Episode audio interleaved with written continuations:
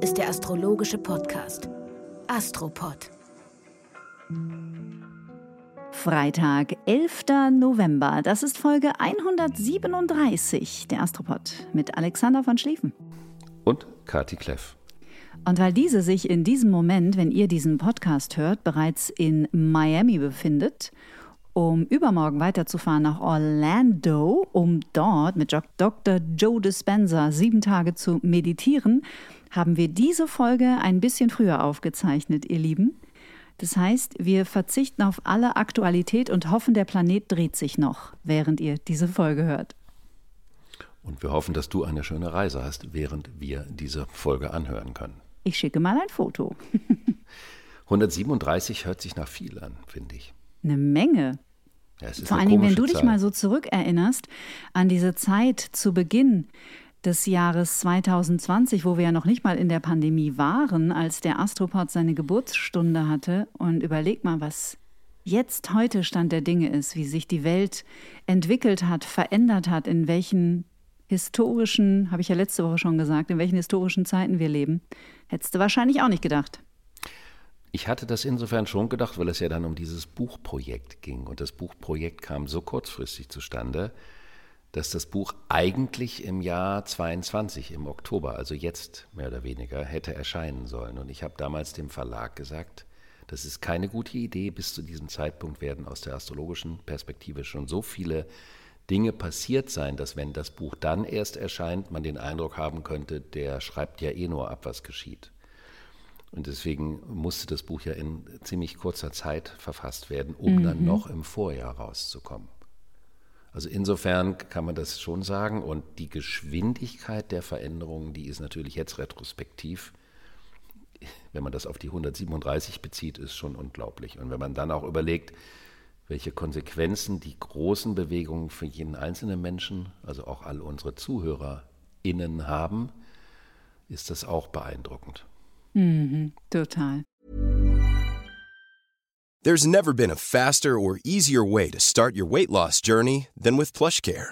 PlushCare accepts most insurance plans and gives you online access to board-certified physicians who can prescribe FDA-approved weight loss medications like Wigovi and Zepbound for those who qualify.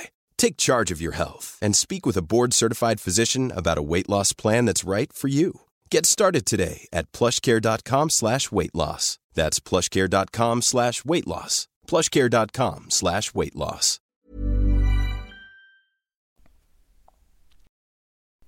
Auch in dieser Woche sagen wir Dankeschön für euer Feedback und eure E-Mails. Uns hat eine Frage erreicht von der Melanie aus dem sommerlichen Schwarzwald, wie sie schreibt. Ich nehme an, da war es Oktober, da war ja hier eher Sommer als Herbst. Und Melanie würde gerne wissen, wie viel Erdreich-Epoche steckt in der Logik der Börse? Das finde ich eine geile Frage. Wie kann die Börse und damit auch das Aktiengeschäft in einem Luftzeitalter funktionieren? Haha, Alexander, dann erzähl mal. Das ist natürlich alles andere als mein Fachgebiet, aber wenn man sich überlegt, dass der Bulle das Symbol der Börse ist, mhm. dann ist es in diesem Sinne natürlich eine Erdreichveranstaltung. Und dann gibt es natürlich auch Astrologen, die sich auf diese Bereiche etwas mehr spezialisiert haben, auch was die diesbezüglichen Zyklen anbelangt. Und es gibt Leute, die sagen natürlich, dass diese ganzen Bitcoin-Geschichten eher Luftzeitalter wären. Da möchte ich aber verweisen, sich mit denen zu beschäftigen, die diesbezüglich interessiert und fachkundig sind. Ja. Und dann wenden wir uns lieber dieser Woche zu. Alles klar. Hier kommen die Konstellationen der nächsten sieben Tage. Ja, ich würde vielleicht noch eins dazu sagen, dass ich das äh, schön finde, wenn solche Fragen kommen, ist das Erdreich, ist das Luftreich, weil mir viele Leute schreiben, dass sie mit dieser Wahrnehmung oft durch den Alltag spazieren und hier und da erdreich und da schon luftreich Dinge sich entfalten sehen. Und das ist ja auch, kann man ja auch spielerisch machen. Mhm. Freitag haben wir einen Spannungsaspekt zwischen Sonne und Saturn. Also jetzt heute Sonne in Spannung zu Saturn. Sonne ist das persönliche Anliegen und Saturn ist die Grenze, also der Rahmen, in dem etwas gelingen können muss. Das heißt also, mein persönlicher Impuls stößt an die Grenze der vorgegebenen Regelwerke zum Beispiel. Das kann, wenn man jung ist, ein frustrierender Aspekt sein, weil man das Gefühl hat, dass man gar nicht in die Persönlichkeitsentfaltung kommt, weil man permanent in Kollision, in Anführungsstrichen, mit dem Gesetz gerät. Auf der anderen Seite kann das aber auch bedeuten, dass man im Laufe der Erfahrung ein Meister seiner Kunst werden kann, weil man eben lernt, Kreativität und Grenzen miteinander in ein gesundes Gleichgewicht zu bringen. Hier handelt es sich ja nur um eine Tageskonstellation und die bezieht sich auf die Themen Skorpion und Wassermann, nämlich inwieweit sind meine immer noch Macht- und Kontrollansprüche kompatibel mit den Verbindlichkeiten gegenüber den kollektiven Netzwerken. Auf der einen Seite. Und auf der anderen Seite, inwieweit ist, wenn der Skorpion nicht über die Kontrolle läuft, sondern die wirkliche Hingabe an die Lebendigkeit, wie kann dadurch eine Rahmenstruktur lebendig umgestaltet werden, lebendiger gemacht werden? Das ist also so ein, eine Tageskonstellation, die eher was mit Arbeitssiegen zu tun hätte, als mit einem fröhlichen Durchflanieren mhm. auf der Gewinnerstraße. Okay. Wo man sich gegenseitig abklatscht und alle miteinander Win-Win sagen. Jetzt bin ich gedanklich plötzlich wieder bei der Börse, aber egal. Das gehört ja dazu. Ja. Natürlich dieser Hype der Börse, das vielleicht noch dazu und das wird ja in dem Film Wall Street äh, unglaublich dargestellt. Die Gier, die materielle Gier und welche Konsequenz die auch für die Psychologie und die zwischenmenschlichen Beziehungen haben, die nämlich gar keinen Wert darstellen.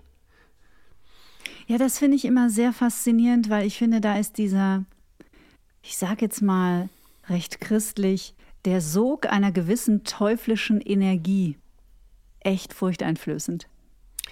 Der ist furchteinflößend, weil es ja um eine Verstrickung in eine bestimmte Ebene geht. Ja, genau. Auf der man dann hängen bleibt. Ja, genau. Weshalb ich mich selber ehrlich gesagt auch mal gefragt habe, wie kann man eigentlich in Wirklichkeit Börsenastrologe sein? Aber das ist eine philosophische Frage, auf die wir keine Antwort finden. Am Dienstag haben wir zwei Aspekte, die ich jetzt für das Zyklische, weil wir bewegen uns auf die Endphase des Skorpions zu. Und man kann das Gefühl haben, dass dieses Jahr, diese Skorpionzeit irgendwie viel länger ist als sonst. Und das stimmt. Und zwar nicht in faktischen, messbaren Tagen, sondern im Sinne von Empfindungsräumen, weil es um so viel geht in dieser Phase. Und jetzt kommt die Phase zum Ende, die Verstrickungsphase. Also vorher war ja die Waagephase, abwägen, was ist im Gleichgewicht, was nicht. Skorpionphase, Konsequenz daraus ziehen, Entscheidungen fällen, rein, raus, wo rein, warum, wie und so weiter, Pakt mit dem Teufel.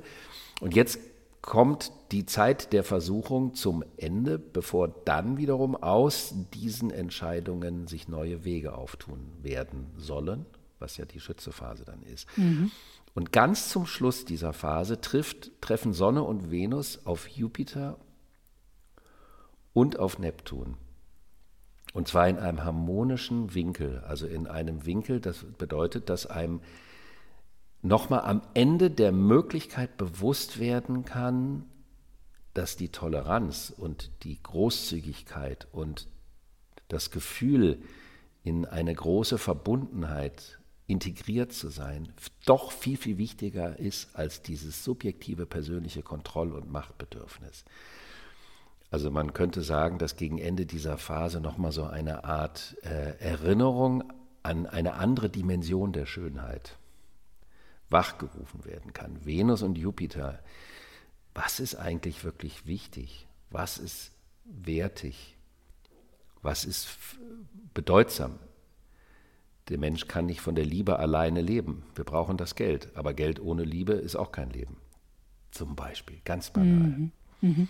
Und Venus-Jupiter ist ein Aspekt der Großzügigkeit, also auch der, ein Aspekt, wo man gibt, der Geiz, Geiz ist geil, dieser schreckliche Spruch ist ja ein totaler Erdreichspruch. Und da ist ja alles, was man so gibt, ist ja letztendlich nur verloren. Aber das stimmt ja nicht. Wenn man was gibt, kommt etwas in Bewegung. Man, das ist so wie etwas gießen, äh, eine Pflanze gießen. Und das wächst und dann könnte man sogar sagen, dadurch kommt es auch zurück. Aber es geht ja gar nicht um das Berechnen des Zurückkommens, sondern es geht um die Handlung um der Freude, um die, Liebe, der Ausdruck der Liebe zum größeren Ganzen im Leben, wie wichtig das ist, dem Leben etwas zu geben. Weil wir sind es ja auch. Wir sind im Erdreich von dem eigenen Leben abgetrennt gewesen. Mhm. Das ist ja das Paradoxe. Und in dem Moment, wo wir von dem Leben nicht abgetrennt sind, fühlen wir uns auch von der umgebenden Natur nicht abgetrennt, von den Tieren nicht abgetrennt. Und dann ist das ein ganz normaler Prozess des Gebens und Nehmens, das, ist, das gehört zusammen. Und das daran, Wesen von Trauma. Wieso das Wesen von Trauma? Das Wesen von Trauma ist von sich selbst abgeschnitten zu sein und getrennt zu sein und somit ganz automatisch auch von allem anderen. Ja, man könnte sogar so radikal sein zu sagen, dass das das Trauma des Erdreichs ist. Ist die Abtrennung aller Bereiche voneinander im Sinne der Fachdisziplinen, der Fachdisziplin, weil das ja eine Jungfrau-Epoche auch war. Also jeder steigt, das habe ich in dem Buch so genannt, in seine Box rein, um dort millimetergenau in die Tiefen der Analyse zu gehen und verliert dadurch aber den Kontakt zu allen anderen Disziplinen. Und das ist zwischenmenschlich ja auch ein großes Thema gewesen. Also die Einsamkeit und das Abgetrenntsein, das Nicht-Empathische, das Nicht-Miteinander empfinden. Insofern könnte man sagen, dass die Erdepoche schon einen Haufen an Traumata Absolut. nach sich zieht. Absolut. Also da hat Gabor Mate ganz wunderbare Worte gefunden.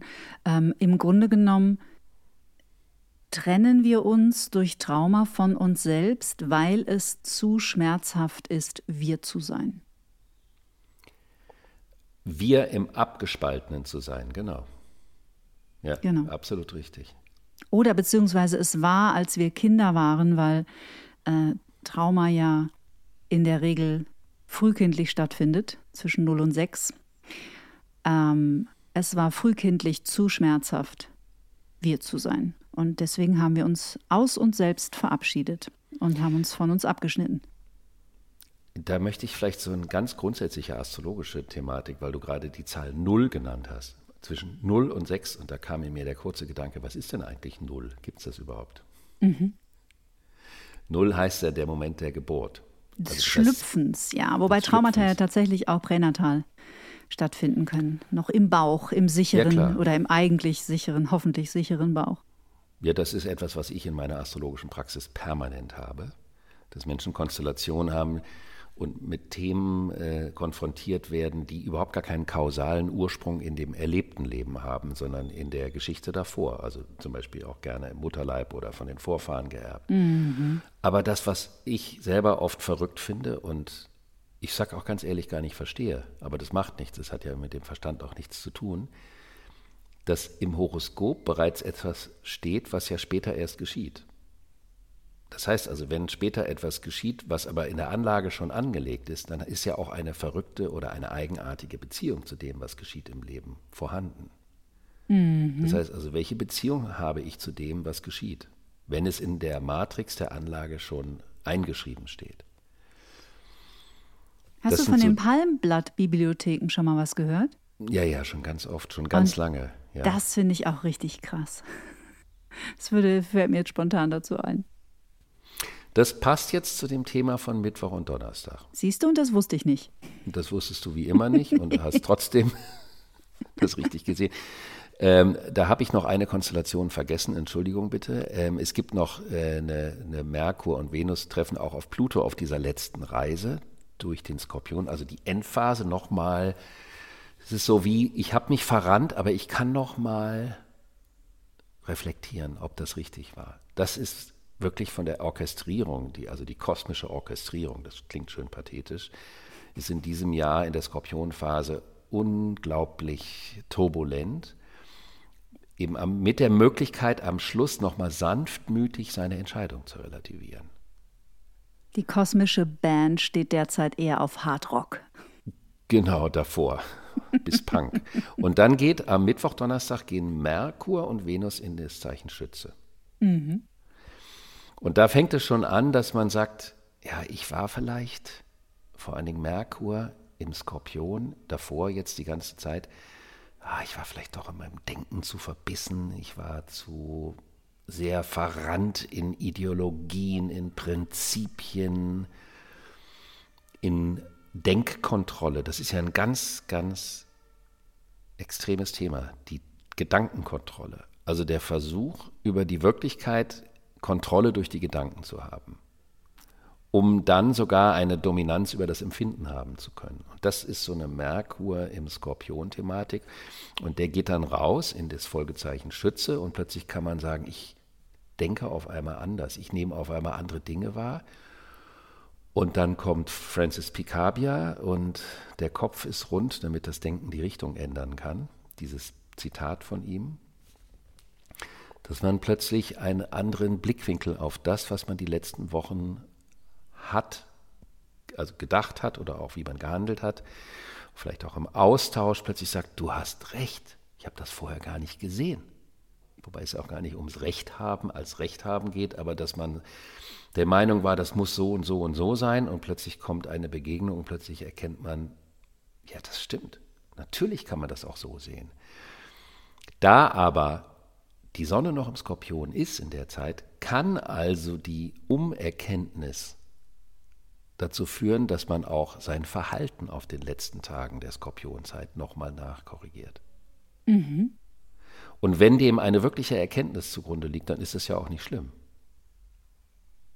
Absolut. Also wenn, wenn man irgendwo eine Grenze überschreitet und plötzlich das erkennt, dass es so war und das aus dem Empfinden heraus dann vermittelt, dann kann man damit ja ganz anders umgehen. Also ist die Chance gut, vor allen Dingen die Zeit gut, zum Ende der Woche hin zu reflektieren, was ist in mir in den letzten Wochen los gewesen.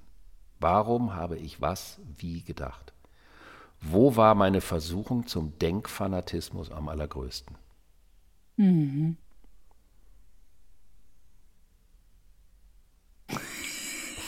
Und das waren die Konstellationen.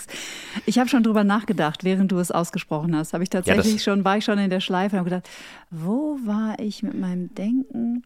Weil ich habe mir, ich habe vor ein paar Wochen doch einen, ähm, einen Hirnforscher bei mir im Podcast zu Gast gehabt. Übrigens, das würde ich sehr freuen. Ich werde im Frühjahr mit einem Professor von der Technischen Universität München eine Folge zum Thema Pilze machen. Oh, wie toll, ich auch. ich möchte mit. du darfst dazu. Okay. Aber ich schweife ab. Ähm, ich hatte einen ein, äh, ein Hirnforscher, den Professor Dr. Volker Busch, bei mir im Podcast und ähm, der hat eine ganz schöne Übung dargelassen. Nämlich, er fragt sich jetzt jeden Morgen, ist so ein richtiges festes Ritual für ihn geworden. Drei Fragen. Erstens, worauf möchte ich heute meine Aufmerksamkeit lenken? Wem oder was möchte ich meine Aufmerksamkeit schenken? Frage Nummer zwei. Was möchte ich heute lassen? Kann eine Handlung sein, irgendein Verhalten oder die ganze Zeit bei Netflix nur rumhängen. Egal, ganz egal. Also auf was möchte ich heute ganz bewusst verzichten? Was möchte ich heute nicht tun? Und die dritte Frage, wofür bin ich heute dankbar? Und das kann eine gute Tasse Kaffee sein oder ein guter Espresso oder ein Gespräch mit einer netten Kassiererin, völlig egal. Eine kleine Sache, für die ich heute dankbar bin. Und das finde ich eine ganz schöne Ausrichtung für den Tag und würde vielleicht auch ganz gut in diese Reflexionsphase passen, oder? Das ist richtig. Das Interessante ist auch gut, sich diese Frage vorher schon zu stellen. Aber richtig stellen kann man sie sich erst, wenn die Konstellation auch da ist. Und das Schöne ist ja, dass du, während der Podcast läuft, irgendwo auf den Straßen in Amerika unterwegs bist. Ja, da werde ich mal die Augen offen halten, wie es dazu zugeht. Naja, das, du bist in einer anderen Welt und das hat ja meistens auch einen Einfluss auf das Empfinden und das Denken. Also insofern ist das eine hervorragende Maßnahme deinerseits, zum Merk zur Schützezeit unterwegs zu sein, woanders mhm. zu sein, wo durch das Woanderssein die Perspektive auf das eigene Fühlen, Denken und Handeln automatisch anders sein kann. Okay. Darf ich eine Astro-Rookie-Frage stellen, die mich wirklich interessiert? Auf jeden Fall. Wir gehen doch erst am 22. oder 23. November ins Tierkreiszeichen Schütze. Ja. Aber der Merkur wechselt vorher schon. Die Venus auch. Und die Venus auch. Ah ja, also das eine hat mit dem anderen nichts zu tun. Nein, die sind manchmal vor und manchmal hinter der Sonne vom Standpunkt der Erde ah. aus gesehen. Weil die sich ja, wenn man versucht, sich das optisch vorzustellen, dann siehst du am Himmel die Sonne, stell dir mal vor. Mhm. Und um die Sonne kreisten Merkur und Venus. Mhm. Die kreisen aber innerhalb des Kreises der Erde. Mhm. Das heißt, du siehst die Venus und den Merkur manchmal rechts und manchmal links von der Sonne. Mhm. Und manchmal ist es deswegen so, dass die dann die Sonne scheinbar überholen. Aber in Wirklichkeit drehen sie sich nur nach links oder nach rechts, um dann wiederum hinter der Sonne zu verschwinden, was die sogenannte Rückläufigkeit dann wäre. Die Sonne das- bewegt sich gar nicht, oder? Oder bewegt die sich auch? Doch, die Sonne dreht sich doch um die Erde, im, wie im vorptolemäischen Zeitalter. Also die Erde ist das Zentrum, der Mittelpunkt des Universums und die Sonne und die Planeten drehen sich um die Erde. Stopp. Es dreht sich doch. äh, Das müssen wir, glaube ich, rausschneiden jetzt, weil ich jetzt gerade total doof dastehe. Wir drehen uns doch Nein. um die Sonne. Natürlich drehen wir uns um die Sonne, aber um diese Spiele der Verwirrung geht es. Es ist genau richtig, dass du gerade überhaupt nicht wusstest, was erzählt er jetzt. Ich war mir Natürlich, nicht ganz sicher, ob du den Verstand verloren hast oder ich. ich habe den Verstand sowieso schon lange verloren. Aber in diesem gut. Fall ist es so, dass man sich mal auch durch so eine Frage, die du jetzt gestellt hast, indem Ja. man sich das physisch versucht vorzustellen, Ja. Auch begreift, was das für ein Paradigmenwechsel für die Menschen gewesen sein muss, was dem Thema Schütze auch entspricht, dass plötzlich jemand kam und sagte, nicht die Erde ist der Mittelpunkt, sondern die Sonne. Dieser, dieser Veränderung des Blickwinkels, Ja. wo man sagt, geozentrisch, alles dreht sich um uns und um mich, oder ich bin nicht das Zentrum, das da draußen ist das Zentrum. Das ist ja eine Revolution des Bewusstseins, mit der die Menschen zu der damaligen Zeit auch hinsichtlich ihrer Vorstellung der Hierarchie erstmal nicht klargekommen sind. Aber auch das passt noch zu den Folgen dieser Finsternisse, weil ja die Finsternisse lange nachwirken. Die wirken, die sind ja nicht nur in dem Moment für ein paar Tage, sondern die haben ganz langfristige Folgen. Und in diesem Sinne wünschen wir unseren ZuhörerInnen eine kopernikanische Woche. Mit Eine was bitte? Drohnen- Eine kopernikanische Wendewoche. Kopernikanische Woche. Jetzt hau ich das aber auch noch raus, kurz vor Schluss. Ja, so nennt man das doch, dass, der, dass die Erde nicht mehr das Zentrum, sondern die Sonne das Zentrum war. Kopernikus, er lebe hoch. Genau. Und jeder, wir brauchen ab und zu einen Kopernikus. Aber wenn er zu extrem ist, dann haben wir Schwierigkeiten damit. Ihr Lieben, das war eine lustige Folge. Danke. Und in der Wochenende. nächsten Folge bist du leider nicht dabei. Das stimmt. Und vermutlich gibt es Gäste. Wir sind gespannt. Schönes Wochenende, ihr Lieben. Macht was draus. Tschüss. Danke. Ciao.